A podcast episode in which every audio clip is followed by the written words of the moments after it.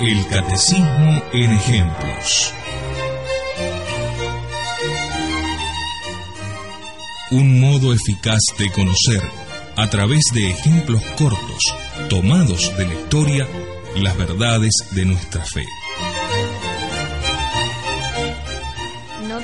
Retardar la confirmación una vez hallemos ocasión propicia.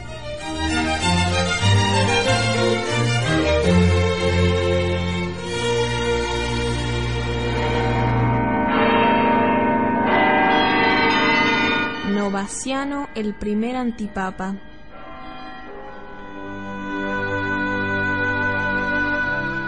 El emperador romano Decio quiso restablecer el culto pagano en todos los ámbitos de su imperio. Para este fin, ordenó que los cristianos fuesen compelidos a la apostasía por los medios más crueles y sanguinarios.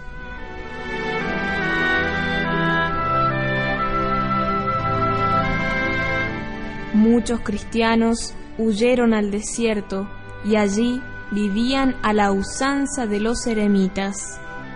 Otros acudían a los obispos y pedían la confirmación a fin de que el Espíritu Santo les infundiese valor para resistir las persecuciones que se aproximaban.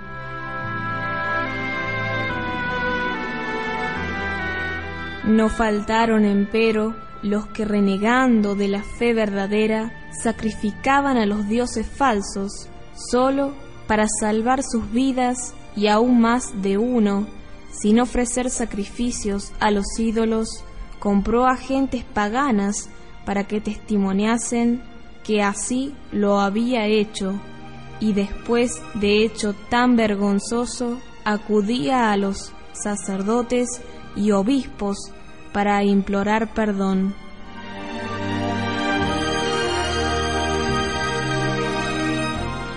El Papa Cornelio fue muy benevolente con esta suerte de apóstatas que luego se arrepentían sinceramente de su fingida apostasía.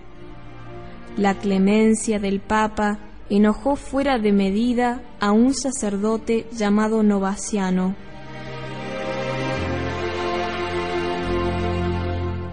Sostenía éste que según las palabras de San Pablo, la Iglesia era una comunidad de gentes puras y que por lo tanto no debía admitir en su seno a los que renegaron para los apóstatas no cabía perdón.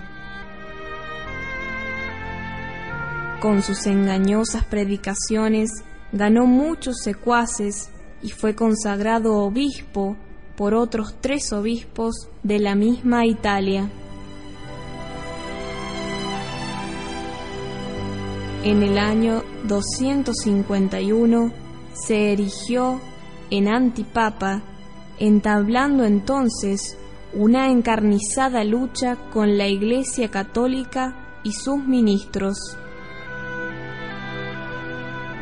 No será de examinar que muchos pregunten al conocer este suceso, ¿cómo explicarse que un sacerdote en tan duro trance y tanta aflicción como se hallaba la iglesia por aquel entonces, se convirtiera no en su defensa, antes en su enemigo y difamador?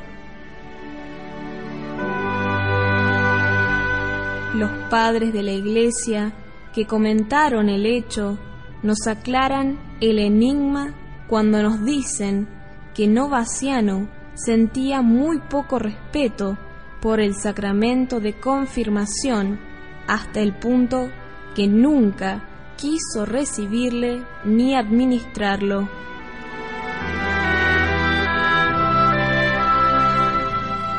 Huelga decir que como rehusó la gracia del Espíritu Santo, el Espíritu Santo se apartó de él. Semejante historia debe movernos a no rehuir el sacramento de la confirmación.